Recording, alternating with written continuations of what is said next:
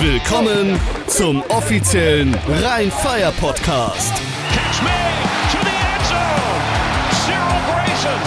Henry, he's to pass it. Touchdown. Into traffic. It is caught.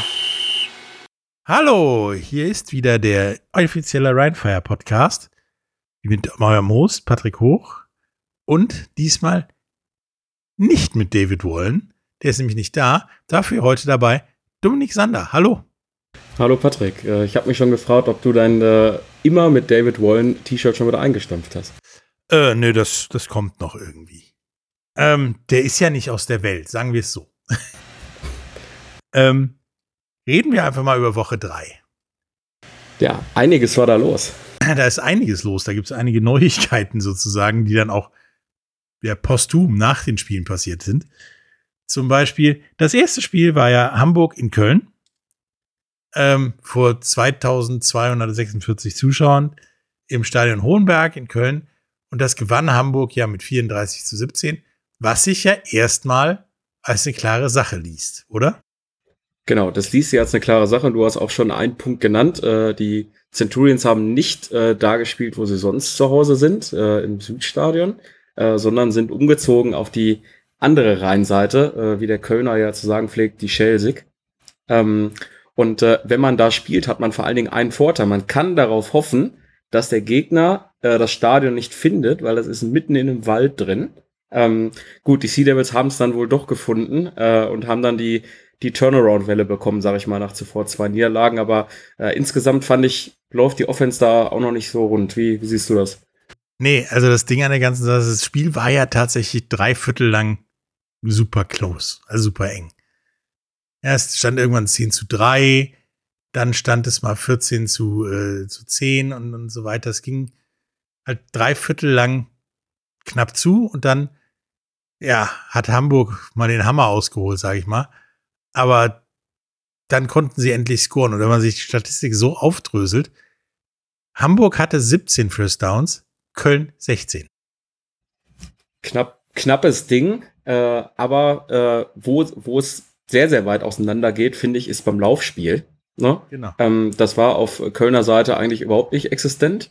Äh, 17 äh, Attempts für 28 Netto-Yards. Also das machen wir ja sonst, wenn wir irgendwie mal den Rasen schneiden oder so. Ähm, und die Hamburger, die haben natürlich auch ohne äh, Glenn Tuga, der jetzt äh, bei uns ist, äh, in, im Rheinfire Territory, ähm, haben sie da gut abgerissen. Drei Rushing Touchdowns äh, über äh, ihren QB selber auch, über Preston Hare, äh, der auch bester Rusher war. Und dann äh, Lukas Harting hatte auch noch einen äh, im Schuh. Und äh, das hat das Spiel dann, äh, denke ich, gewonnen für die Sea Devils. Ja, so in der zweiten Halbzeit. In der ersten Halbzeit war tatsächlich insgesamt Hamburg 20 Sekunden länger am Ball als Köln. Das ist verschwindend, das ist nichts. Also im Prinzip ist das einmal, sich die Schuhe zu machen. Ähm, aber dann hast du in der zweiten Halbzeit, ja, tatsächlich im Schnitt vier Minuten mehr, was jetzt auch noch nicht die Welt ist, aber es ist halt signifikant mehr. Und wie du schon sagtest, Preston Hare ist der beste Rusher bei Hamburg gewesen, was tatsächlich meiner Meinung nach auch, auch nicht sein kann, dass der Quarterback auch gleichzeitig der beste Rusher ist. Das, das darf nicht sein. Ja, sie haben da noch nicht so, glaube ich, die, die Alternativen gefunden, äh, aber sie machen, glaube ich, jetzt erstmal nach zwei Niederlagen das, was, was funktioniert äh, und vertrauen dann auch äh, auf die Defense. Und da muss man sagen, äh, die, die Erben von Kasim Edebali, so wie ich das auch im äh, Season Magazine geschrieben habe, die haben dann da ein wahres Sack-Festival veranstaltet. Äh, also sieben Sacks haben sich da mal auf vier Spieler verteilt. Ähm, äh, Grube, Avua und Jeboa und äh, Grube äh, auch noch äh, mit äh, drei Tackles for Loss noch äh, rausgestochen. Ja, der hat auch vor allen Dingen yardsmäßig bei dem Loss gut zugelangt mit 26 Yards. Wenn du auf der Kölner Seite, der Defensive ja bis jetzt wirklich das war, was irgendwo funktionierte, wirklich nur Födinger mit sieben Tackles und ja, wie immer Zach Blair mit acht Tackles da signifikant irgendwo am Start waren. Und die beiden haben auch ja für Negativ Yardage bei Hamburg gesorgt. Ähm, es war schon nicht so spektakulär, wie man sich das gedacht hat, das Spiel, oder? Ja, äh, wie du sagst, die Highlight Plays kamen dann wieder aus der Centurions Defense, aber man muss sagen, die One-Man-Show in der Defense, wie David es ja immer gerne nennt, hat Verstärkung bekommen oder vielleicht mal ein Supporting Cast, sagen wir mal so, durch, ich hoffe, ich spreche ihn richtig aus, John Jesus Lara Perez, ein Defensive End aus Kuba. Ja, der äh, ist schon länger da, aber der hat jetzt langsam den Tritt gefunden. Ähm, der sackt auch mit, sagen wir es mal so. Genau, der, der sackt auch mit und der hat vor allen Dingen äh, eine Pick Six äh, äh, beigesteuert, äh, Preston Hare intercepted äh, und äh, damit das Spiel dann auch, wie du am Anfang gesagt hast, eng gehalten bis Ende drittes Quarter, wo man eben nur 19 zu 17 äh, hinten lag aus Sicht der Centurions. Ja, und dann ist das irgendwann das Häuschen da in Köln zusammengebrochen. Und zwar sogar so zusammengebrochen, dass man einen Tag später oder zwei Tage später den Quarterback Dylan Jacob gefeuert hat. Und aber tatsächlich schon wieder neuen hat, nämlich Kollegen Judd Erickson, der als letztes versucht hat, in der Canadian Football League bei den BC Lions Fuß zu fassen. Also theoretisch sogar ein Quarterback-Upgrade. Mal gucken, was da gegen Rheinfire im nächsten Spiel passiert, äh, wo wir auch vor Ort sein werden und die nächste Twitch-Soiree, sage ich mal, veranstalten werden, wie letztes Jahr. Äh, da kommen wir aber nachher nochmal drauf. Ja, ich erinnere mich so, so lose, äh, wie jemand äh, ins Mikrofon schrie bei dem äh, geblockten Punt, oh, Mari Williams. Äh, das war schon, äh, ich habe es von zu Hause verfolgt, das war ein wahres Highlight des Wochenendes. Ich weiß nicht, wen du meinst, aber egal. Das, das nächste Spiel, was, über das wir reden wollen, ist ja zwei eigentlich Mannschaften, wo wir gesagt haben, okay, die sind extrem gut. Dieses in die Saison gestartet. Barcelona gegen die Raiders Tirol in Innsbruck vor 4285 Zuschauern im Tivoli-Stadion. Und das war tatsächlich nicht so das knallharte Duell, was wir erhofft haben, denn Tirol hatte relativ sicher kurzen Prozess mit Barcelona gemacht, nämlich 29 zu 13. Ja, man kann auch sagen, die Dragons wurden äh, nach dem 2-0-Start, der sicher ein bisschen überraschend war, nachdem sie äh, viele Leistungsträger verloren haben, einfach wieder ein bisschen auf Normalmaß gestutzt. Und äh, Conor Miller konnte da nicht ganz an seine MVP-Performance anknüpfen von, von der Woche davor. Also es waren jetzt 251 Yards und zwei Touchdowns gegenüber davor die Woche 394 Yards und vier Touchdowns. Äh, das ist ja natürlich schon ein Unterschied, aber der Gegner äh, ist dann nun mal auch eine andere Kragenweite. Tirol ne, ist das einzige Team äh, außer unseren Man of Fire, was 3-0 gegangen ist jetzt. Ja, wenn man sich dann vor allen Dingen, weil du es gerade gesagt hast, die Jadic anguckt, die Tirol mit nur dann nachher 29 Punkten sich belohnt hat. Äh, die haben 158 Rushing Yards, 293 Passing Yards. Die haben eine Total Offense von 451 Yards. Die haben schon gemacht, was sie wollten. So, ja, ein bisschen chillig über den Platz laufen mit, mit Bonati für 88 Yards, zwei Touchdowns und Platzkomma für 59 Yards im Rushing. Und dann natürlich Christian Strong, der 68 Prozent der Pässe angebracht hat. Eine Interception, zwei Touchdowns für 293 Yards geworfen, geworfen hat. Da ganz easy ja, über Barcelona, wie du gesagt hast, hergefallen. Ja, ich denke, gerade Sandro Platzkummer ist jetzt so das, das letzte Puzzleteil, was diese Offense noch gebraucht hat. Äh, und die läuft jetzt wirklich oder funktioniert in Perfektion. Ist ja auch nach, nach Total Yards Nummer eins der Liga, 1314 Yards ne, in, in drei Spielen. Ähm, kann sich jeder ein Average ausrechnen. Ähm, das ist schon ein Statement und man kann gespannt sein, ähm, ja, wer, wer dann das Battle of Austria in, in zwei Wochen ist, glaube ich, schon äh, gewinnen wird. Und äh, Teil 1. Teil 1. Vielleicht gibt's auch noch Teil 2 in, in Playoffs, das kann ich mir auch gut vorstellen. Ähm, ja, und zu, zu Sandro muss man natürlich auch noch mal sagen, ähm, ne, wer ihn äh, äh, bei den Giants nicht so richtig äh, äh, auf dem auf dem Kieker hatte, ähm, da hat er mal in der Preseason so einen 48-Yard-Run abgerissen, hat dann nie eine Chance bekommen äh, und jetzt nach der Rückkehr war die ersten beiden Wochen verletzt, hat jetzt auch, glaube ich, nicht alle Snaps so bekommen äh, und es gab genau und es gab auch noch diesen Schönheitsfehler mit dem Muffed Punt, ne, aber äh, wir können uns alle sicher sein, wenn der Typ bei 100 Prozent ist, äh, dann wird diese Offense schwer zu halten sein. Dennoch, Barcelona, die haben wieder überraschend gut gespielt. Ich meine, Molina im Rushing, das war jetzt nicht so toll mit nur 16 Yards äh, und so weiter, aber Connor Miller, 251 Yards bei 64% Passing, zwei Touchdowns, ein Interception, war super. Und dann hast du natürlich dann Leute mit, mit Landström, Toreda und Johnston, die haben super Jobs gemacht. Die haben die, die Touchdowns gefangen und jede relativ viel Yards mit 86, 55 und 91 gemacht. Äh, da hast du eine Waffe, die gegen andere Teams ja dir zum Sieg verhelfen würde. Natürlich nicht gegen Platzkummer, Bonati, Strong und McClem, die alleine, glaube ich, schon alles hier platt machen würden. Ja, und dafür sahen auch einige Leute in der Defense auch äh, bei, den, bei den Dragons ganz gut aus. Ne? Also drei Spieler hatten zehn Tackles plus. Ähm, und äh, mit Luke Lennon, Defensive Back, wenn das denn richtig ist im Gamebook, 21 Tackles. Ähm, also entweder hat sich einer vertippt oder wenn das stimmt, muss man, sich, äh. Äh, muss man sich fragen, ob der jetzt äh, AJ Wendland demnächst Konkurrenz machen will. Ja, auf jeden Fall hat Barcelona gezeigt, dass sie keine, ja, keine Laufkundschaft sind, mit, mit laut unseren Statistiken und dem, was wir, wir gesehen haben.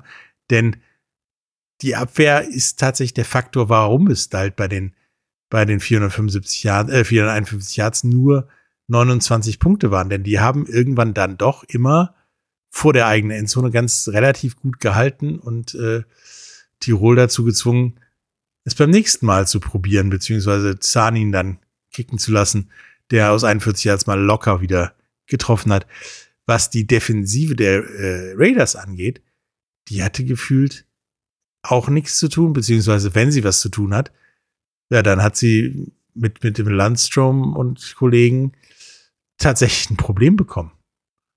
Ähm, obwohl Herr Kollege Nitzelnader, einer von den Lieblingsnamen vom, von David, und Precious auch bewohnt, zwei ja, Tackler dabei hatte, die sieben und sechs Tackles hatten und auch nicht schlecht gespielt haben. Aber irgendwie war das immer so, ja, lass die mal machen. Wir kriegen das schon hin.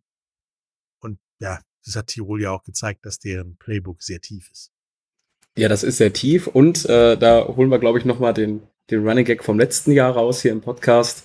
Ähm, die österreichische Präzision äh, trifft das ganze Spiel, glaube ich, wieder zu.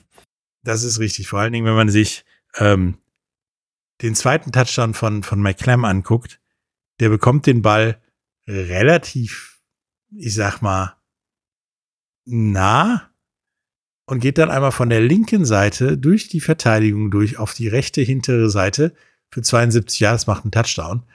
Der Mann ist schon ein nicht zu unterschätzender Faktor und den hast du halt im Prinzip im Laufspiel dann auch mit Platzkummer und Bonati. Also da ist Tirol relativ schwer zu stoppen ja, wird am Ende mit Sicherheit, äh, wenn Platzkummer auch äh, mehr Snaps bekommt, wahrscheinlich so der, der beste One-Two-Punch, äh, den du so im Running Game haben kannst. Das ist, ist tatsächlich richtig. Und Barcelona hat sich tatsächlich gewehrt, aber da fehlte noch so ein, so ein Mühe, da vielleicht ranzukommen. Ich meine, es gibt ein Rückspiel, da kann man mal gucken, was da geht in, Barce in Barcelona dann. Äh, ich würde das auch noch nicht abhaken, das Spiel. Nee, ich auch nicht. Also, ähm, wie gesagt, Connor Miller äh, hat, obwohl er nicht an seine MVP-Performance anknüpfen konnte, Zahlen haben wir jetzt schon vorgelesen, ähm, man muss überlegen, wie gut könnte er sein, wenn er mehr Entlastung äh, übers Laufspiel bekommt. Ne? Äh, Molina war dann dem Tag leider auch ein Totalausfall, ähm, aber äh, wenn das in ein paar Wochen anders aussieht, äh, dann äh, traue ich dem Connor Miller auch zu, vielleicht sowas bis äh, ins letzte Quarter auch offen zu halten. Ich weiß. Ich denke, das sieht, sieht sehr gut aus. Beim nächsten Spiel, von wegen Totalausfall. Äh, das Spiel war diesmal kein Totalausfall, sagen wir es mal so. Auch wenn ich da Böses befürchtet hatte beim Spiel der Fischer war in, Throners in Leipzig. Ähm, das hat Leipzig 47 zu 24 gewonnen.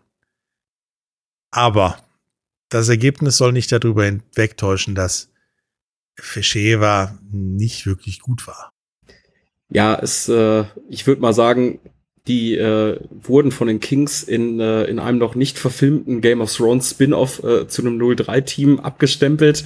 Äh, und äh, da ist ja in der zweiten Hälfte wirklich alles in sich zusammengefallen. Also äh, im dritten Quarter 0-20 sind sie da rausgegangen, am Ende noch ein Kick-Up-Return, äh, Touchdown zugelassen. Ich glaube, da waren die mental schon gar nicht mehr so wirklich auf dem Platz. Ne?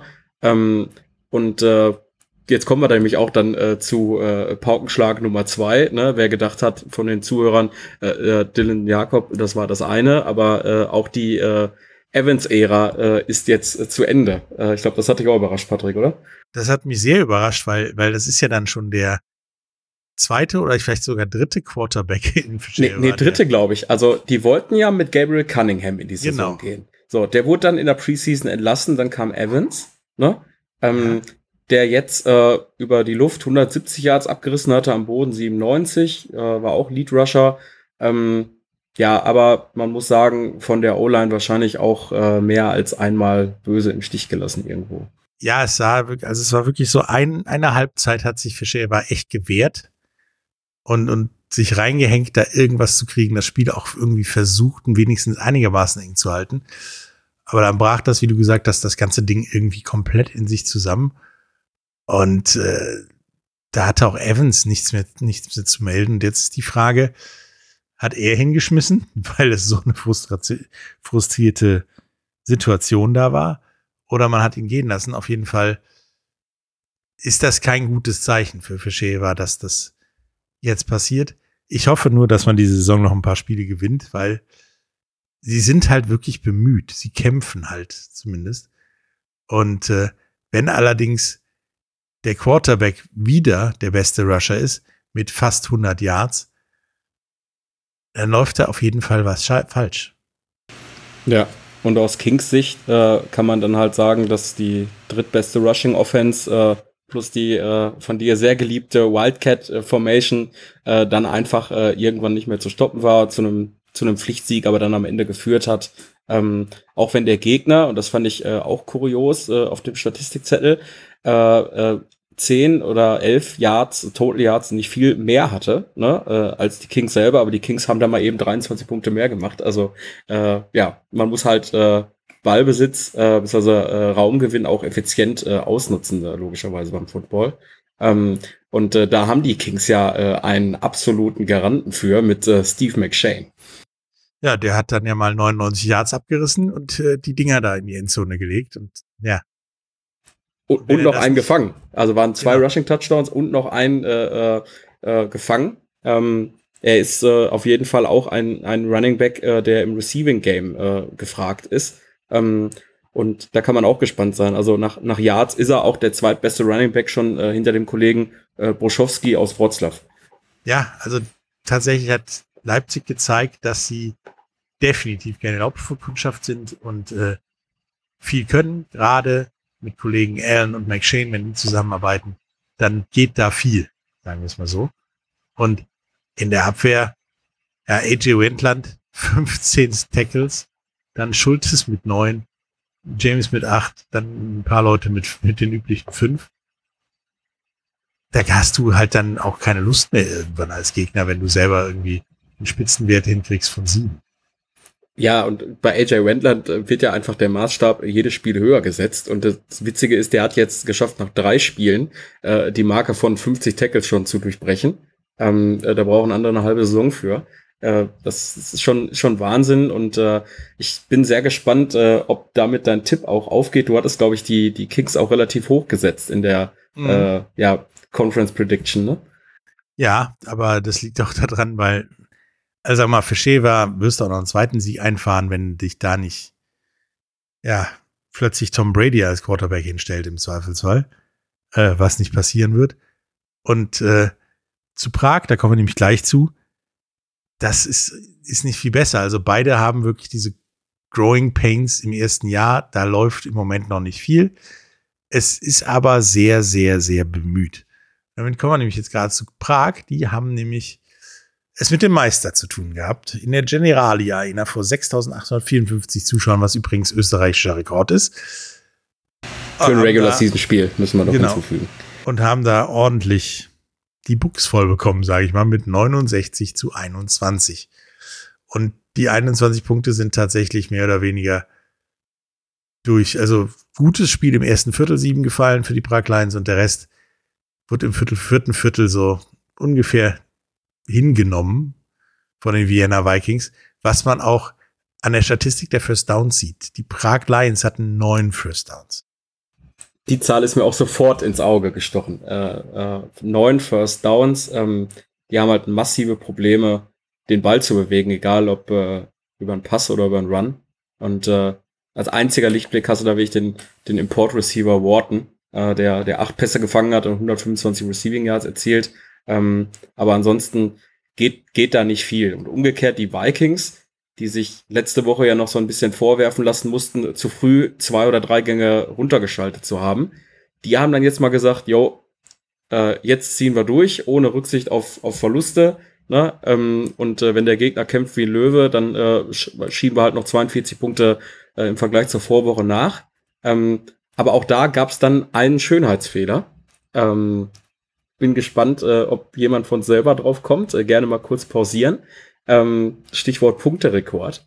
Äh, was meinst du, Patrick? Hat leider nicht geklappt. Hat leider nicht geklappt, weil genau ein Punkt gefehlt hat. So, die, die Sea Devils halten weiterhin den Rekord äh, für den, äh, ja, das größte High-Scoring-Game mit äh, einem glatten 70 zu 0 gegen die Rams letzte Saison. Ja, ähm, aber sonst purzelten da die Rekorde. Also wir hatten schon die First Downs erwähnt. Da hatte Wien tatsächlich 36. Rushing hatten die 320 Yards. Normalerweise hat ein Team sowas in dem ganzen Spiel combined. Hat dann nochmal 347 Yards Passing oben drauf gelegt. Da sind sie insgesamt mit 667 Yards über die ja, Löwen aus Prag hergefallen, die auch, glaube ich, nicht wirklich wussten, was ihnen da passierte. Ähm, Kollege Mumphrey hatte mit 58 Prozent der Pässe, die angekommen sind, und übrigens keine Interception, ein, äh, zwei Touchdowns und 186 Yards, wie gesagt, da alle ja Hände voll zu tun, das irgendwie hinzukriegen. Der hat halt nämlich auch ja im Rushing quasi alles gemacht und sogar einen Touchdown erlaufen. Äh, der Rest war dann ja in Prag nicht wirklich erwähnenswert, wie du außer wie du schon sagtest, Kollege Wharton war irgendwo in Ordnung dabei, aber sonst war da nicht zu sehen und da hast du in Wien suchst dir aus genommen Chris Helbig als Quarterback 82 Prozent der Pässe angebracht, vier Touchdowns, 362 Yards, auch keine Interception. Dann such dir die Running Backs aus, die den Ball da quasi die Luft rausgelaufen haben. Pajarin 139 Yards, Kollege Florian Wegan 135 Yards, Pajarin ein Touchdown, Wegan zwei Touchdowns. Bei den Receivern ein ähnliches. Kollege Bauer, Buhr 145 Yards, drei Touchdowns. Carlus 80 Yards, Bierbaumer 45 Yards, ein Touchdown. Also schlechte Statistiken in der Offensive musst du tatsächlich mit der Lupe suchen, oder? Ja, aber äh, ich habe noch einen super Stat über die Season mit der Lupe gefunden. Ähm, und zwar, äh, wie du schon angesprochen hast, äh, da diese Offense so ähm, ja, tief besetzt ist, da es sehr viele Playmaker gibt ähm, und der Quarterback die Bälle auch gut verteilt, führt das auch dazu, dass die eine Season Third Down Conversion haben, auch wenn wir natürlich erst in Woche drei sind, von äh, fast 67 Prozent, äh, was äh, ja ein mega guter Wert ist. Äh, und wenn die das über die Saison halten, äh, dann wird es äh, wahrscheinlich Spiele geben, äh, auch wenn der Gegner nicht Prag heißt, die äh, zumindest ähnlich offensiv so laufen, dann werden sie vielleicht ein, ein paar mehr Punkte kassieren, aber äh, diese Offense ist auf jeden Fall so explosiv, um äh, immer mal 40, 50 Punkte Spiele hinzulegen. Ja, als Panther, also tatsächlich wieder einmal die Punt-Statistik von Wien 0, 0, 0, 0,0000. Die brauchen nicht zu panten, die machen einfach irgendwie Punkte. Würdest du dich da überhaupt umziehen als Panther? Ja, musst du ja. Also tatsächlich würde ich mich umziehen und mir einen schattigen Platz suchen. Im Moment. Ja. Ja, und auch wenn du dir dir die Defensivstatistik anguckst, in diesem von uns eröffneten mindestens fünf Tackles Bereich, da hast du sechs Leute, die da mitgemacht haben, auch wenn der Gegner nicht wirklich viel gemacht hat, aber sechs Leute, die da irgendwo in, in dem Bereich rumeiern. Und dann hast du in Prag Lions insgesamt drei Spieler, die erwähnenswert waren bei den, bei den, bei den Tackles mit Kollegen Chris, Okosny und Lewis. Und der Rest war so okay. Ich meine, es gab dann noch Fumble, geforste Fumbles und Fumble Returns äh, von Prag, aber das war dann, hatte ich so das Gefühl, auch beim, beim Angucken, ja, Wien hatte halt nicht mehr die volle Konzentration. Ja, ich glaube, ist dann irgendwann geht's, geht's runter, aber äh, wenn man das halt schon als Kritikpunkt anbringt und trotzdem so viele Punkte macht, ne, äh, dann müssen sich, wie gesagt, im, im Vergleich zur Vorwoche in Berlin äh, diesmal wirklich nichts vorwerfen lassen. Nö, diesmal hat man das Ding durchgezogen bis zum Ende, auch wenn es, sagen wir mal, als Prag-Fans durchaus äh, sehr, sehr, sehr wehtat. Denn äh, das war nicht schön. Auch wenn man sagen muss, man hat 21 Punkte gemacht gegen den Meister. Das Ergebnis wirkt knapper als das Spiel wirklich. Ja, man könnte vielleicht mal so ein, ähm, so ein Power-Ranking der 0-3-Teams aufstellen. Äh, jetzt mal hier aus dem Stehgreif, Patrick. Äh, wir haben die Guards, wir haben die Enthroners, wir haben die Lions. Wer ist davon das beste 0-3-Team?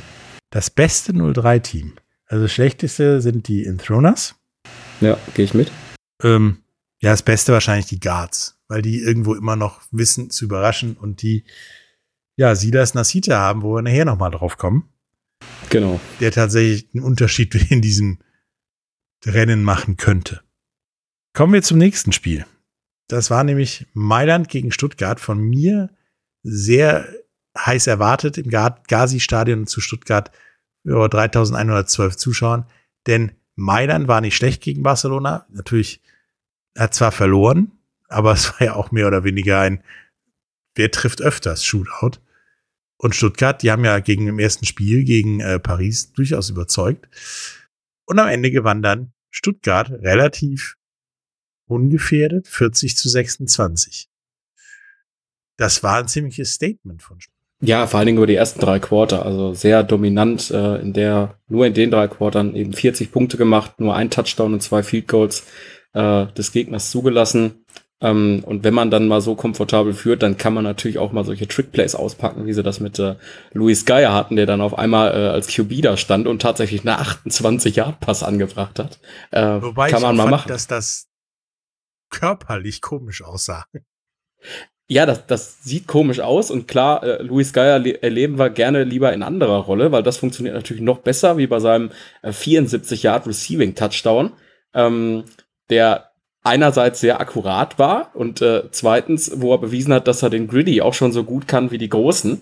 Und äh, wenn man äh, bei den Griddy von den Großen spricht, ist man auf jeden Fall bei einem von äh, Patricks Lieblingsspielern, äh, bei den Minnesota Vikings. Das ist richtig, aber Kollege Hennessy kann es auch sehr gut, muss man einfach sagen. Ja. ja. Ähm, Mailand. Ich meine, 60 Prozent der Pässe hat der gute Mann Sarat Garten gebracht. Äh, zwei Touchdowns geworfen, äh, zwei Interceptions geworfen, drei Touchdowns, 339 Yards. Aber er hat tatsächlich alles probiert, denn er hat tatsächlich zehn Receiver bedient in dem Spiel. Und davon haben drei dann auch gescored. Äh, der hat wirklich gedacht, ich ver verteile den Ball mal so weit es geht. Vielleicht funktioniert das ja, denn die, der Angriff von Stuttgart war schwer zu stoppen, obwohl die nur die Hälfte der Pässe ungefähr angefangen haben. Aber, wie du gesagt hast, da gab es dann auch Spielzüge, die nicht so einfach ja, abzuwehren waren, weil sehr unerwartet. Ne? Unerwartet, äh, unerwartet äh, kann man schwer äh, implizieren auf, auf den Stat, der jetzt gleich kommt, und zwar 126 äh, Penalty Yards. Ähm, Sie haben 13 Flaggen kassiert, äh, was eben auch zeigt, dass äh, Mailand sich da einiges selber kaputt gemacht hat, was äh, äh eben der QB, wie du beschrieben hast, gut aufgebaut hat. Der hat da wirklich in, in Lucky Luke Manier die Bälle übers Feld gefeuert, 352 äh, Passing Yards und da mal eben 150 mehr draufgelegt als äh, der Gegenüber. Ähm, da kannst du dir als Quarterback erstmal nicht so viel vorwerfen. Aber äh, die Flaggen, die haben dann halt äh, viel Yards leider wieder gekostet. Ja, da flog viel Gelbes durch die Gegend, das ist richtig. Aber wie du sagst, äh, Luke Zaratka ab jetzt für mich der Mann, der schneller schießt als sein Schatten. Denn die, die Pässe waren auch sehr, sehr gut. Also da kannst du als Receiver auch nicht viel falsch machen. Außer einfach nicht hingucken. Der schneller schießt als sein Schatten. Ich glaube, da hat einer bei den Seamen aber was gegen. Und zwar äh, der Kicker, der ja aktuell nicht äh, ähm, Taviccio ist The Italian Ice ist, äh, sondern äh, zum zweiten Mal in Folge der Kollege Felli ähm, und äh, der wieder akkurat gekickt hat. Zwei von zwei Field Goals, zwei von drei PATs. Ne? Ähm, denk, einen kann man, kann man sich immer mal erlauben, wenn man den League Average im Kicking Game sieht. Ähm, ja, ich glaube, äh, der wäre auch in der Verlosung schneller als der Schatten zu schießen oder zumindest äh, schneller als die Italian Ice zu schießen. Was, was ist mit dem los? Äh, ist der weg vom Fenster? Oder? Keine, nee, der ist verletzt und äh, keine Ahnung, was man jetzt mit dem macht, wo Felly äh, auch zeigt, dass er zumindest kalt ist. Ne? Ähm, in der Abwehr Mailand, das war alles solide und so weiter, aber es war immer dieser Schritt zu wenig. Da hattest du genau nur einen Spieler mit fünf Tackles, der Rest liegt teilweise deutlich darunter. Ähm, das hat nicht so geklappt, sondern hat dann die Abwehr halt auch mit, nicht mit den Bemühungen von Zaratka mitgehalten. Wenn du dann dir Stuttgart anguckst, da gibt es tatsächlich, lass mal kurz äh, lesen, vier, neun Spieler mit über fünf Tackles äh, in, dem, in dem Team. Und äh, die haben halt ja nicht kurzen Prozess, tatsächlich langen Prozess mit Mailand gemacht und da ganz einfach das Spiel locker dominiert runtergespielt und ich muss sagen, eine der besten Saisonleistungen irgendeines Teams bis jetzt. Ja, würde ich, würde ich auch mitgehen. Äh, es, gibt hinterher noch ein, noch ein Team äh, äh, aus der deutschen Hauptstadt. Da, die sehe ich da auch in der Verlosung bei der Aussage, aber da, da kommen wir auf jeden Fall später noch drauf. Nächstes Spiel wäre dann München Ravens gegen die Helvetic Guards. Ähm, ja, das mich komplett überrascht hat. das dich komplett überrascht hat. Ja, ich überlege gerade, ähm, ich glaube, David hat das letzte, äh, letzte Woche auch verkehrt getippt. Ähm, das ist richtig. Wenn ich es richtig in Erinnerung habe, äh, weil die Ravens mal kurz in den Fly Ravens Fly äh, äh, Modus geschaltet haben. Und ähm, ja, ich wüsste gern mal, was äh, Chad Jeffries und Markel Castle in der Bye Week so gemacht haben, aber diese Connection ist set. Und dieses Connection ist on fire. Das ist richtig. Also du hast auch vor allen Dingen das, das Problem, dass bei, bei den Schweizern nicht ganz klar ist, wie man Spiel gewinnen will, habe ich so das Gefühl. Denn Silas Nasita, über den wir vorhin schon gesprochen haben, der macht da ja wirklich alles. Also der ist nicht nur ein Schweizer Taschenmesser, der ist die Guards. Der hat 65 Yards gelaufen. Einen Touchdown erlaufen. Danach hat er sich gedacht, scheiße, Barlow, das läuft nicht so gut mache ich jetzt mal den Quarterback. Und hat 69 Yards, der, äh, 69 Prozent der Pässe angebracht als eigentlich Running Back. Der hat da alles gemacht. Und äh, ohne den wäre das für die Helvetic Guards viel, viel schlimmer ausgegangen als 39 zu 10 gegen München, die, ja, halt, wie du, wie du schon sagtest, diese, diese Jeffrey, Jeffreys Castle Connection entdeckt haben, die alleine für fünf Touchdowns fähig war, äh, verantwortlich war. Ja, und, und vor allen Dingen die, die Zahlen dabei. Ne? Also ähm, da werden sich wahrscheinlich auch die, die Social Media Leute äh, äh rund um, um München oder äh, im ELF äh, Headquarter die, die Hände gerieben haben. Also King of Marcastle ist, glaube ich, äh, ne, ne, ein Geschenk als, als Caption. äh, kann ich, glaube ich, bewerten, da, da ich ja auch in, in dem Metier bin. Ähm, aber zurück zu den Zahlen. Also, er hat den ersten Touchdown über 30 Yards, 94 Yards, 70 Yards, 16 Yards, das war dann am Ende vielleicht äh, so, so, so, so eine kurze Zugabe. Ähm, und Sean Shelton, äh, der GM, äh, hat auch über ihn gesagt, er ist ein lebendiges Big Play. Ähm, und eine Zahl, die wir leider nicht haben, äh, die wir auf jeden Fall bei ihm bräuchten, ist, wie viel Yards der After Catch gemacht hat. Ne? Also der ist ja bei einigen Touchdowns quer übers Feld gegangen. Das ist richtig. Also Kollege Castle, ich meine, der hat den, der hat einen 94 Yards Pass gefangen. Ja? Da muss man sagen, der Ball ist nicht 94 Yards geflogen. Genau. Weil dann hätten wir da mexikanische Höhenluft gehabt. Der ist tatsächlich, glaube ich, 30 Yards geflogen und der Rest ist gelaufen. Und der ist ja nicht frei gelaufen, sondern da waren so zwei, drei Abwehrspieler schon im Gegen, in der Gegend, die er hat halt auch technisch sehr geil mit Spin-Moves und, und so weiter aussteigen lassen. Das ist schon schick, was München da macht, wenn man sie machen lässt, sage ich mal. Und auch äh, der Ersatzquarterback, Kollege Stumpfeld, hat, durfte auch noch einen äh, Touchdown machen und hat tatsächlich vier von fünf Pässen angebracht. Insofern, also München, das war eine super Leistung. Und man hat vor allen Dingen auch zehn Receiver benutzt, um diese, dieses, diesen Sieg zu bringen. Während Ben Helvetic Guards noch nicht mal das Laufspiel erwähnenswert war. Ja, sie haben es, ich sag mal so, sie haben es am Anfang halbwegs gut etabliert, wenn man das im, im Verhältnis setzt zu den äh, vorherigen Spielen. Ne? Äh, haben dann gut angefangen, 10-0-Führung rausgespielt und äh, ja, dann äh, äh, kam eben Jeffries und äh, Castle, die das Ganze mal kurz äh, an sich gerissen haben. Ähm, und äh, die Guards hatten halt umgekehrt massive Probleme in der Secondary eben diesen Deep Ball zu verteidigen. Ne? Äh, klar, wenn du dann als, als Coach siehst, das funktioniert und da ist ein Team anfällig, dann machst du es natürlich auch immer wieder, haben wir ja bei uns auch schon gesehen. Äh, Andrew Weidinger im, äh, in Week 1 schon gegen, gegen die Galaxy. Äh, äh, da kamen zwei, drei Dinger auf Mahungo auch, auch hintereinander, wo er gewusst hat, okay, äh, irgendwann wird einer ankommen, weil sie es nicht verteidigen können. Ähm, ja, das, das war so ein bisschen das Problem der Guards, aber wie wir schon eben gesagt haben, wenn wir ein Power Ranking aufstellen äh, von den 03-Teams, äh, würden wir die Guards äh, ganz nach oben setzen. Und an der Stelle gehen auf jeden Fall auch äh, schöne Grüße raus äh, an den Toni Zöller, an den GM der Guards, der nämlich auch schon letzte Saison bei uns äh, auf der Fire Party zu Gast war. Und äh, irgendwann wird da, glaube ich, oder das ist auf jeden Fall das erste 0-3-Team, was dann vielleicht einen Sieg holt. Das denke ich auch. Äh, vor allen Dingen, wenn man sich mal den Rest des Teams ins Boot holt und nicht nur Silas Nasitia spielen lässt. Denn wenn andere Leute dabei waren, dann sah das immer gut aus, aber man ist sofort wieder zurück zu Silas Nasitia gegangen, der natürlich irgendwann er auch damit beschäftigt war, dafür zu sorgen, dass er überhaupt was machen kann.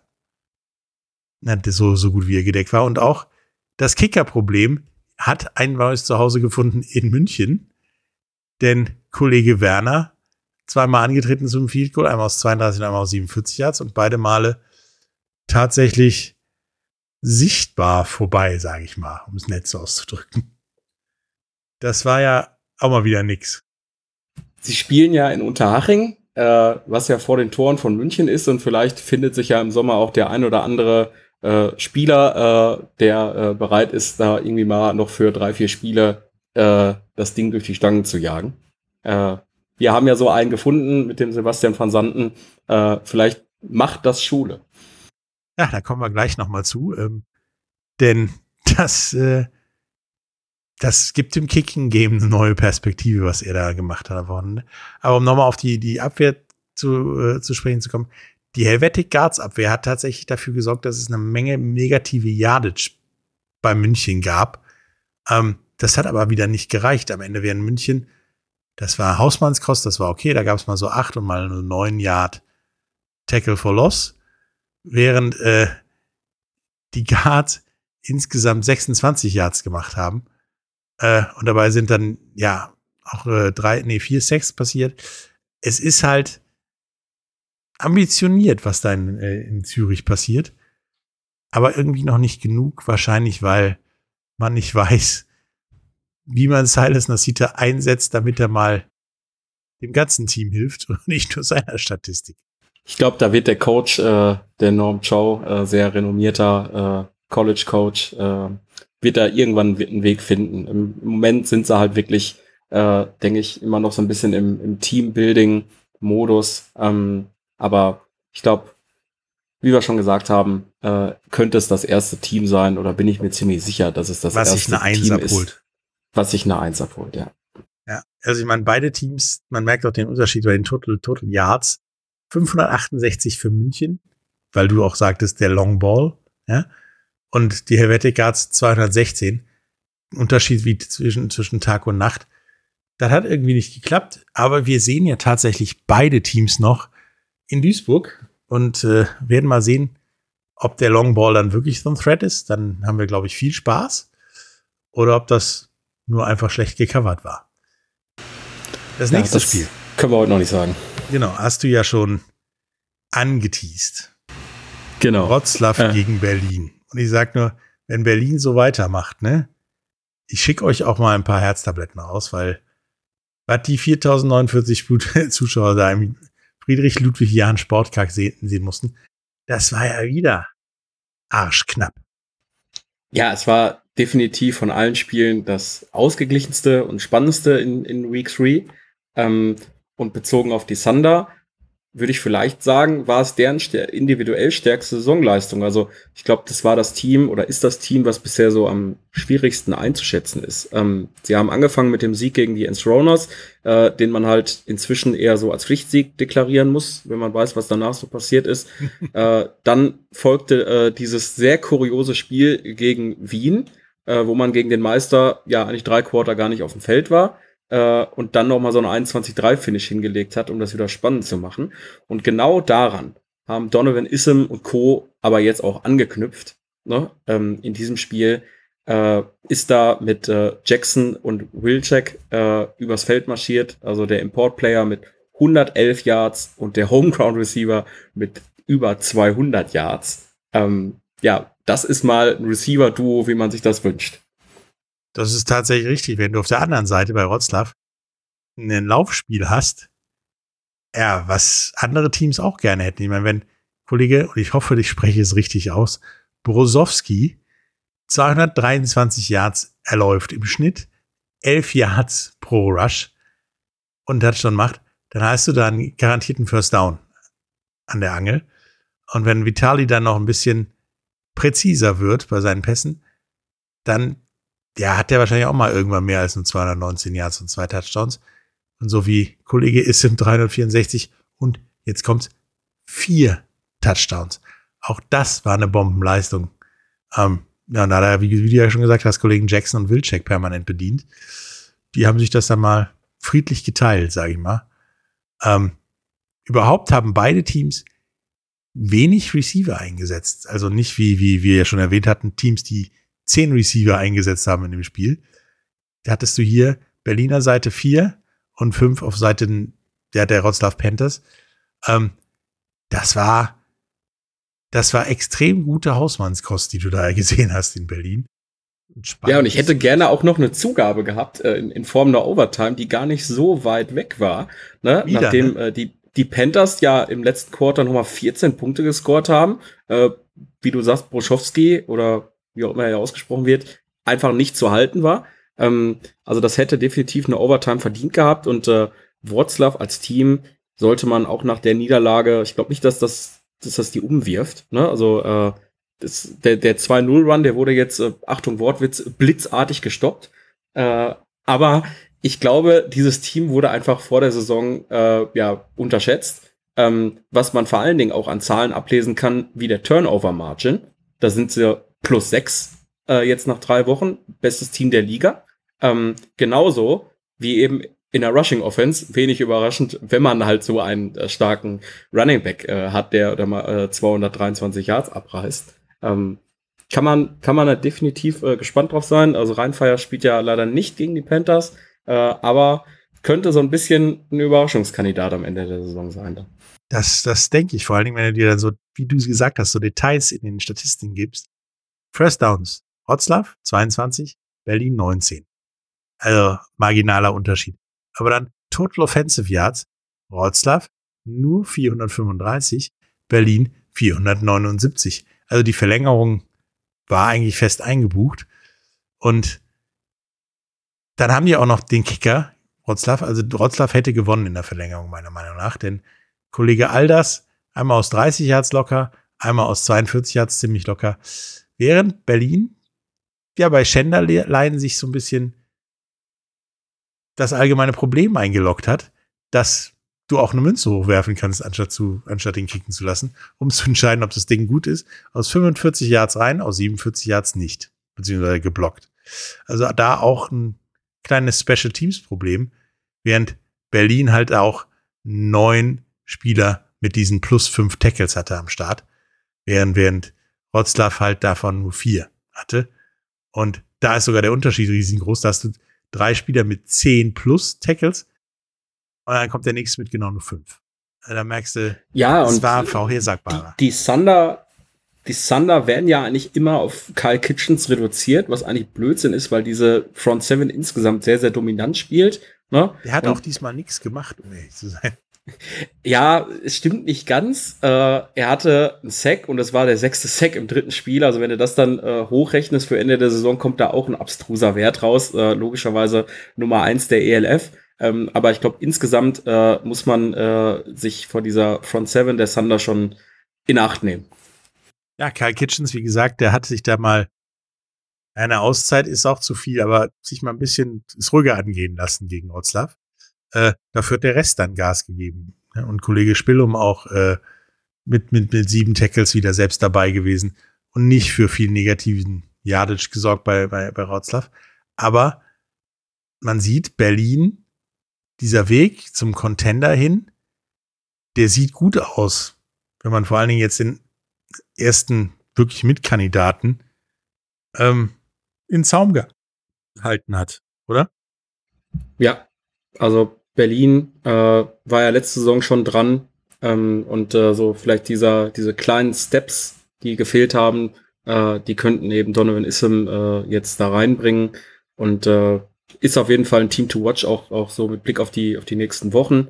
Ähm, weil, wie gesagt, sie waren am Anfang der Saison schwer einzuschätzen. Wenn man gegen die Inthroners gewinnt, äh, am, am Anfang und merkt, okay, äh, die werden danach äh, noch viel, viel übler äh, verprügelt, ähm, dann äh, äh, ist das jetzt nicht so das Statement, was du vielleicht gerne gehabt hättest. Dann da, wie gesagt, dieses Wien-Spiel. Ähm, aber jetzt eben, würde ich sagen, eben von den Teams, äh, wenn man alle, wenn man die ganze Liga sieht, wenn man alle Teams sieht, äh, wer hat individuell am besten performt, da sind die Berliner, glaube ich, schon weit vorne, weil sie eben auch einen starken Gegner hatten. Ja, apropos weit vorne. Wir haben da noch ein Spiel. Ein Spiel, was sich für mich in drei Buchstaben äußert. WTF. Rheinfire gegen Paris. Vor 7271 Zuschauern in Duisburg macht mal Rheinfire ganz locker ein 58 zu 28 Sieg, der sich sehr viel lockerer anhört, als er im Endeffekt war. Äh, damit ja zementiert es quasi seinen Top-Favoriten Rolle. Vor allen Dingen, weil Jadrian Clark einen Rekord aufgestielt hat und das Kicking-Game plötzlich klappt, oder? Ja, es hat sehr viel geklappt und äh, wo du jetzt mit deinen drei Buchstaben äh, um die Ecke kamst, das habe ich oben auf der Pressetribüne, also ich hatte auch drei Buchstaben auf den Lippen, es war aber eher W-O-W, wow.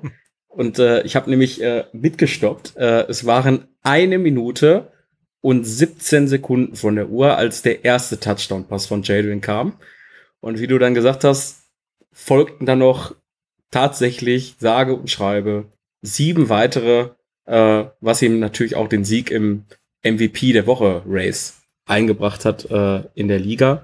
Ähm, ja, es war Wahnsinn. Es war ein absolutes Statement äh, gegen ein Team, was vor der Saison eben auch sehr, sehr stark eingeschätzt worden ist, ähm, die mit Sicherheit auch weiterhin das Personal haben und die Homeground-Player zu haben, um jedes Team zu schlagen. Nur die Frage ist, wann wird das sein? Wann haben Edwards und Sweet dieses andere Playbook verinnerlicht? Ne? Und ein Eindruck, den ich auch gewonnen habe, wann können sie wirklich als Team auftreten? Das sind die drei Fragen, die ich mir nach dem Spiel so mit Blick auf Paris stelle. Das tatsächlich ist das richtig. Du hast in der zweiten Halbzeit gesehen, als Rheinfire, warum auch immer, sehr stark nachgelassen hat dass das alles funktionieren kann in Paris. Dass aber wirklich, wie du sagtest, die Rädchen noch nicht so ineinander greifen. Ich meine, wir haben auch endlich mal Jason Agumon eine ganze Menge von ihm gesehen. Der, der lief ja wie in jungen Jahren da durch die Gegend, ergänzt durch Kollegen Jepmo. Und äh, Zach Edwards, irgendwann kam er auch in den Tritt und äh, brachte 18 von 39 Pässen, leider Gottes mit zwei Interceptions, zu zwei Touchdowns an. Äh, du hast gesehen, was das Potenzial ist und das Rückspiel würde ich noch nicht einbuchen, um ehrlich zu sein. Nee, bei Akumon muss man aber auch sagen, ich hatte vor dem Spiel auch mit Coach Mario äh, gesprochen äh, und mit Richard Kent, ähm, die ihn natürlich auch gut kennen. Ähm, und äh, sie haben auch gesagt, ja, wir haben da einen speziellen Plan, wie wir, wie wir ihn stoppen wollen im, im Running Game. Und ich glaube, das, das hat dann auch äh, funktioniert über, über beide Strecken des Spiels. Wenn man jetzt mal dieses dritte Quarter ausnimmt, er hatte äh, 54 Netto-Yards, ähm, hatte natürlich einmal äh, dabei diesen 27 äh, Yard Run, ne? So, da ist er durchgekommen, aber wenn man das dann abzieht und in Relation stellt zu den anderen Zahlen und zu seinen Attempts, äh, dann würde man schon sagen, die Rheinfire Defense hat einen super Job gemacht gegen ihn. Das ist richtig. Also es war wirklich äh, schwierig zu stoppen, auch wenn du bei Rheinfire den Rushing Attack so gar nicht erlebt hast. Also die haben ja nur 35, also Kendus hat 35 Yards gemacht, das war immer so ein bisschen hier, ein bisschen da. Der Hauptteil dieser Offensive, dieser Offensivexplosion, deswegen war es auch so spektakulär, drei Buchstaben würdig anzugucken, war die Luftwaffe. Ich meine, Jalen Clark hat 66 Prozent der Bälle angebracht für, wie gesagt, acht Touchdowns und 473 Yards. Dabei hat er allerdings auch keine Interception geworfen, was ich tatsächlich erwarten würde bei der Performance, dass da mal einer schief geht. Ist er aber nicht. Und dann hat er locker drei Receiver mit über 100 Yards bedient. Ja, er, er streut das schon sehr, sehr gut. Ähm, äh, es, es, gibt keinen wirklichen, wirklichen Go-To-Guy. Äh, Harlan Quofi äh, hat ja jetzt nach, äh, nach kurzer Verletzungspause äh, dann auch äh, ein richtig gutes Spiel hingelegt. Äh, auch, auch da, wenn wir eben äh, Jubel angesprochen haben, die, die jeder kennt, den Griddy und natürlich auch den äh, CEO-Jubel von Cristiano Ronaldo. Also da würde ich auch sagen, sehr, sehr nah dran am Original. Ähm, und du hast jetzt eben noch äh, die Luftwaffe angesprochen. Jetzt ist die Frage, zählt man denn auch zur Luftwaffe, wenn man den Ball 60 Yards weit kicken kann? Ja, irgendwie schon. Aber wo wir gerade bei der Luftwaffe waren mit, den mit den Receivern, ich meine, selbst wenn das nicht funktioniert hätte mit Robi Taikovica, Mahungo und so weiter, mein Kollege Manoka ist plötzlich aufgetaucht, hat zwei Touchdowns gefangen und wie immer irgendwie dabei, ganz unauffällig, Patrick Pötsch. Hat auch mal wieder eingemacht, der immer sagt, ich bin der echte Patrick Patrick. Äh, Kicking Game, ja. Kicking Game. Sebastian van Sanden, äh, die Metamorphose ist abgeschlossen, würde ich sagen. Es sieht äh, immer noch vom, komisch aus, habe ich ihm aber auch vom, gesagt. Vom Fußballer äh, zum äh, Kicker. Ähm, er haut da wirklich mit sehr viel Bums äh, vor, die, vor den Ball, vor das Ei. Ähm, aber, wie du sagst, es, es, sieht komisch aus, aber am Ende zählt, zählt das Ergebnis. Äh, und, und, wenn man gesehen hat, er ist ja dann auch noch als Panther eingesprungen äh, äh in der zweiten Halbzeit, äh, muss, musste er, nachdem äh, der Max äh, leider einen, einen mitbekommen hatte, ähm, aber eben auch Bumped and Boosted, wie man so schön sagt. Ähm, auch da, wenn man so den ersten Punt gesehen hat, hat man auch gesagt, oh, äh, hoffentlich panten wir heute nicht mehr so oft. Äh, und dann zweite, dritte sah dann schon wieder akkurater aus. Äh, also ich habe nach dem Spiel auch kurz mit ihm gesprochen. Er sagt, er ist wirklich ein, so ein, so ein Gewohnheitstier. Ne? So, äh, er braucht immer für alles ein, paar, ein paar Wochen, auch unter Wettkampfbedingungen. Ähm, und ich glaube, das, das hat ihm dann jeder, jeder angesehen. Und auch im ersten Spiel mu muss, muss man sagen, man kann ja einen Kick verballern. So. Und er hat einfach immer das Problem gehabt, dass der eigentlich relativ zentral gekommen ist und dann so nach, nach rechts meistens abgedriftet ist. Er hatte da so einen leichten Rechtsdrall, auch wenn er mit links schießt. Ähm, aber das hat er abgestellt und äh, das sieht mittlerweile echt sehr, sehr gut aus. Und äh, ich glaube, äh, wenn man die Historie von Rheinfeier kennt, äh, mit ehemaligen Fußballern als Kicker, dann äh, haben wir, glaube ich, den, den nächsten gefunden, äh, der als äh, Publikumsliebling dann irgendwann mal hier aufgenommen wird. Ja, was man ja auch tatsächlich bei seinem Field Goal mit genau null Sekunden auf der Uhr in der zweiten, in der zweiten, im zweiten Viertel gesehen hat. Äh, bei dem Jubel um dieses Field Goal aus 59 Jahren sich dann Max Eisenhut auch verletzt hat und deswegen musste Sebastian dann auch panten. Äh, das Ding würde immer noch fliegen, wenn das Stadion nicht irgendwann eine Wand hätte. Also das, der hat da einen rausgehauen, weswegen dann auch, weil der Knoten so geplatzt zu sein schien, das Team diesen 59 Yards Kick gefeiert hätte, gefeiert hat, als wäre es das ja nicht Kicker Field Goal letzte Saison gegen, gegen Frankfurt gewesen. Dabei, ja, war es das, war es schon der 45. Punkt. Ja, das war, das war ein klasse Ding und äh, das Publikum, die Spieler haben, haben das Ding gefeiert, als er das Spiel dadurch entschieden war. Wurde es nicht, aber daran merkt man, wie eng dieses Team zusammengerückt ist im Vergleich zu zum Beispiel Paris, wo tatsächlich immer noch so Löcher zwischen den einzelnen Personen, Personengruppen sind, die ja weitlich ausgenutzt wurden, zumindest in der ersten Halbzeit. In der zweiten Halbzeit schien da Einzelgespräche geholfen zu haben bei Paris, dass dann auch äh, Zach Edwards und, und Kyle Sweet irgendwie funktioniert haben. Ja, es lief dann runter, äh, aber es, es, bleib, es bleibt halt irgendwo so der Eindruck, äh, wie vorhin schon gesagt, dass sie das Playbook ähm, noch nicht, also dass sie einfach mental dann noch nicht ganz umgeschaltet haben. Sie haben immer noch so das Andrew Weidinger Playbook, glaube ich, äh, im, im Kopf äh, und äh, müssen das Neue noch, noch verinnerlichen. Äh, das sieht ja dann teilweise auch, auch ganz anders aus. Also let letztes Jahr äh, Edwards und Sweet, das war meist auch immer äh, auf, auf Teufel komm raus. Äh, äh, dann äh, der, der tiefe Ball, ne? äh, und dann äh, hast du ja irgendwann mal das Wortspiel mit der äh, Greatest Show in Europe äh, kreiert. Und ähm, ich habe auch im, im Season Magazine geschrieben, äh, dass die, die Greatest Show of Europe äh, vermutlich äh, Richtung äh, französische Grenze umgezogen ist. Aber im Moment ist es vielleicht eher noch so die Greatest Show in Europe Light. Ja, es sah immer, immer aus, als würde das kommen, aber irgendwas fehlte immer. Entweder war Kyle Sweet nicht offen genug. Die Bälle von Zach Edwards sind ganz oft unerklärlich rechts abgedriftet. Warum auch immer. Also mit so einer leichten Kurve wie ein Curveball beim Baseball äh, geflogen wir wissen es nicht, da, da scheinen so, ein, so eine Mischung aus Zusammenspiel, Mechanics, Playbook das Problem zu sein, aber die Probleme sind, glaube ich, die gleichen wie alle ja, Erstjahresteams, sage ich mal, Premierenteams die Saison haben. Und da ist Paris tatsächlich auch schon weiter als die Helvetic Guards, Prag und so weiter. Definitiv. Kommen wir zur nächsten Woche. Denn diese nächste Woche wird uns tatsächlich weitere Erkenntnisse schaffen, die wir zwar jetzt teilweise schon haben, aber die Tabelle noch mehr in im Zweifelsfall oben und unten aufdröseln. Und natürlich haben ich und David wieder getippt und sind wieder im Tippspiel dabei. Nun kannst du natürlich gern auch was dazu sagen. Entweder zu den Tipps, die wir hier raushauen, äh, was für ein Blödsinn das ist, was wahrscheinlich der Fall ist. Oder auch deine Tipps gerne abgeben. Die können wir dann auch noch äh, den Leuten zumindest mitteilen. Ähm, Im Moment sieht es übrigens so aus, dass ich auf Platz 83 bin mit 36 Punkten. Und David, jetzt kommt's, mit 35 Punkten auf Platz 99.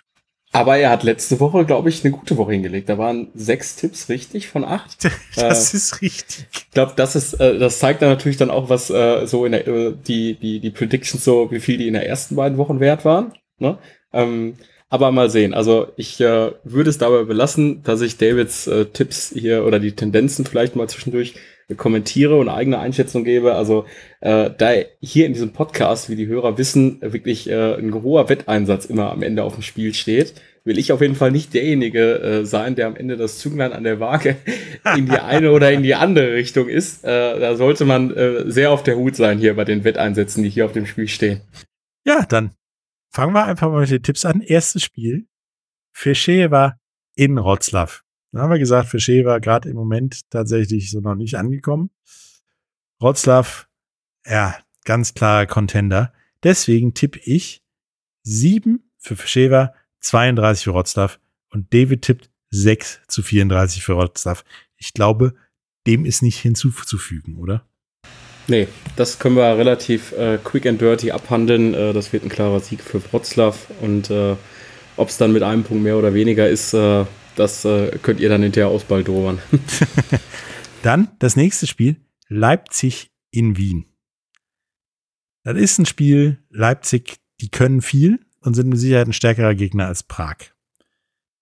Wien, der Meister im Moment, ich glaube so im, wir fahren mal Richtung, schon mal Richtung Duisburg und erledigen dabei ein bisschen den Rest der Liga. Deswegen glaube ich, 34 zu 47 für Wien und David 12 zu 28 für Wien. Ja, also Tipp auf, Tipp auf Wien würde ich auch äh, klar mitgehen, wäre aber wahrscheinlich eher punktemäßig bei dir. Ähm, ich denke aber auch, dass die, dass die Vikings erstmal diesen, diesen Hype, den sie jetzt haben, auch von den Zuschauern her, du hast ja eben schon angesprochen, die hatten jetzt fast 7000 Zuschauer, ähm, denke ich auch erstmal mitnehmen werden. Ne? Ähm, und äh, äh Leipzig spielt, glaube ich, auch nicht jede Woche vor so einer Kulisse. Äh, das ist dann vielleicht auch äh, gerade am Anfang des Spiels ein bisschen hemmend und äh, dann wird Wien das schon relativ früh in die, in die richtigen Bahnen lenken. Ja, und der erste Meister greift wieder ein. Ja, zu Hause gegen Paris, Paris gegen Frankfurt. Ich glaube halt, dass die tatsächlich leistungsmäßig im Moment ungefähr aneinander drauf sind. Äh, Frankfurt ja immer noch mit einem kleinen Quarterback-Problem erstmal. Ähm, Paris wie gesagt, muss ich erst mal finden. Aber vielleicht tun sie das ja diese Woche. Deswegen tippe ich auf 27 zu 14 für Paris und David auf 28 zu 21 für Frankfurt. Ja, da gehen die Tendenzen mal auseinander, aber gut, das ist auch wirklich äh, ja das, das Game of the Week, aber mindestens mal das äh, äh Game äh, am Samstag, äh, Game to Watch. Ähm, ich würde tatsächlich auch mit Paris gehen, ähm, weil die eben in der zweiten Hälfte bei uns äh, eben das gezeigt haben, was wir eigentlich zu leisten imstande sind. Und äh, vielleicht brauchen sie einfach auch äh, ein bisschen länger. Äh, aber es ist für mich halt immer die Frage, oder nur die Frage, wann äh, machst da halt Klick in, in der Offense. Ich glaube, das haben wir bei, bei den größten Quarterbacks äh, äh in der ELF, in der NFL schon, schon gesehen, äh, dass wenn man sich an ein neues Playbook gewöhnt, Tom Brady bei den Buccaneers, jetzt äh, Aaron Rodgers bei den Jets, äh, dass das eben ein bisschen dauert und äh, vier Wochen sollten aber für einen QB, der Marke und Klasse von Zach Edwards auch dann ausreichen. Ich denke auch, dass, dass das Spiel äh, in Duisburg gegen Ryan Fire ja in allen Bereichen eine Lektion auch für Zach Edwards war, wie es funktioniert, wie es nicht funktioniert und dass man das dann jetzt eine Woche lang zusammenknobeln kann. Das nächste Spiel, das Spiel zwei Überraschungen, nämlich München in Barcelona. München, können die weiter so spielen wie, wie in der Vorwoche gegen die Helvetic Guards und Barcelona können die wieder so spielen wie gegen Mailand? Wir werden sehen. Ich glaube, Barcelona spielt wieder so gegen, wie gegen Mailand und gewinnt 23 zu 14. David denkt, die gewinnen 28 zu 17. Ja, also Barcelona äh, würde ich auch eher nach 2017 äh, sagen. Ähm, da haben wir auch drüber gesprochen. Connor Miller äh, ist in einer super Form, ne? äh, auch wenn sie jetzt mal verloren haben. Ähm, wenn der, wenn der die Entlastung im Laufspiel bekommt und äh, gegen ein Team wie die Ravens sollte das dann vielleicht funktionieren, dann wird er ein Spiel auch, denke ich, äh, souverän über die Bühne kriegen und die Dragons gehen dann auf 3-1. Ja, und sonst gibt den Ball einfach an Kollegen Landström, der wird das irgendwie schon richten, denke ich. Die Helvetic Guards, das Schweizer Taschenmesser, spielt in Mailand. Puh, war schwer zu tippen, fand ich für mich. Sage aber, Mailand gewinnt 32 zu 10. David 24 zu 14, weil Silas Silas Nasita ist halt nicht alleine da, um das Spiel zu gewinnen. Ja, ähm, wir haben eben darüber gesprochen, wann holen sich die Guards die 1 ab. Ähm, ich denke, im, im schweiz-italienischen Duell wird es vielleicht noch nicht äh, so weit sein. Äh, ich würde auch mit, mit Mailand gehen da. Und jetzt kommen wir für mich zu den Knaller der Woche. Tirol in Stuttgart das wird eine harte Nummer. Und da wird, sagen wir, der erste Meisterschaftsfavorit schon mal ins Wanken kommen, weil es muss ja einen Gegner geben, äh, einen Sieger, Sieger geben. Ähm, ich tippe darauf, dass Tirol 41 zu 38 gewinnt. David tippt auch Tirol, allerdings 24 zu 21.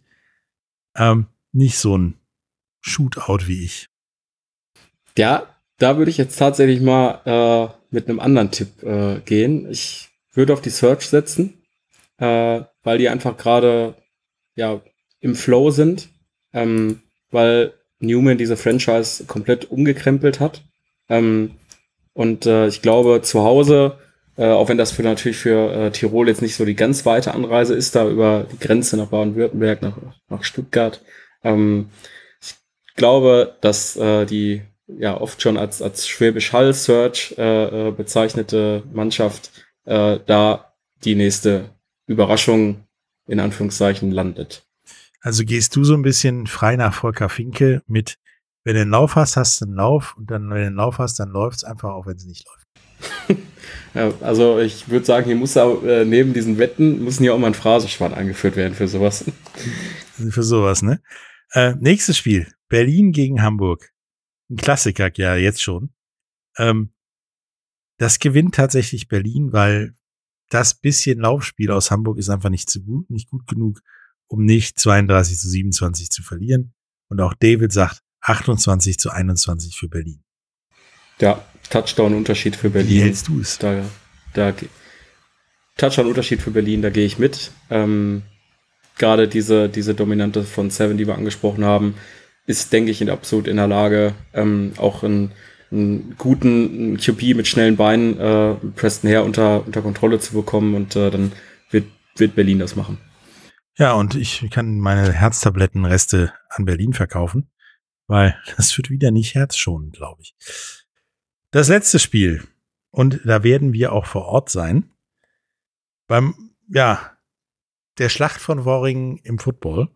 Rheinfire in Köln glaube ich leider Gottes für Köln, auch wenn ich genau mit Patrick Pötsch, der das in einem Interview geäußert hat, mitgehe. Man darf Köln nicht unterschätzen. Rheinfire gewinnt trotzdem relativ easy 42 zu 23. David sagt auch 36 zu 14 gegen Köln.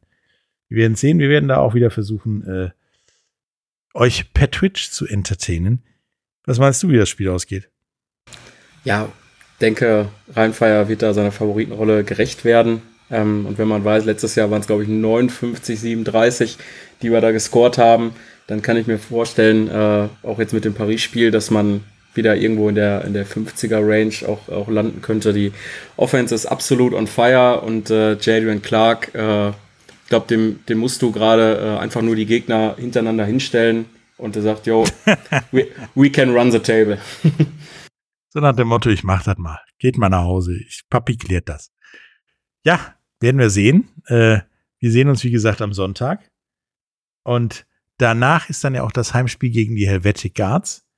Ähm, alles leider Gottes immer noch ohne David. Werden wir euch aber erklären, sobald er wieder da ist, wie das geht und warum das so war. Ähm, ansonsten bleibt mir nicht viel zu sagen. Danke, Dominik, dass du dabei warst. Hat wieder mal echt Spaß gemacht. Und äh, wir anderen hören uns auf jeden Fall nächste Woche. Tschüss. Tschüss, viel Spaß in Köln. Das war der offizielle Rhein-Fire Podcast. Bis zum nächsten Mal. Alle News, Tickets und Merch findet ihr auf rheinfire.de.